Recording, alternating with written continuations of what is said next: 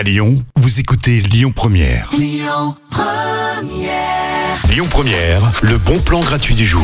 Depuis ce week-end, vous pouvez vous rendre en famille à la toute première édition du marché de Noël du Grand Hôtel Dieu. Et franchement, c'est pas n'importe quel marché de Noël, hein, puisque tout a été mis en place pour reconstituer une vraie station de ski, tout en mêlant l'élégance euh, du Grand Hôtel Dieu, ce magnifique euh, bâtiment hein, qui, euh, qui remonte à je ne sais quel siècle. Je sais juste qu'il était déjà là quand je suis née. Alors, si vous avez envie d'emmener vos enfants pour s'immerger entièrement dans la féerie de Noël, c'est le moment puisqu'il y a plein de choses. Il y a des chalets en bois, des illuminations, un gigantesque sapin de Noël.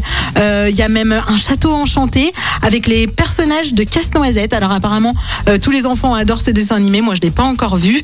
Euh, il y a 19 créateurs lyonnais pour mettre à l'honneur l'artisanat et la gastronomie d'ailleurs de la région.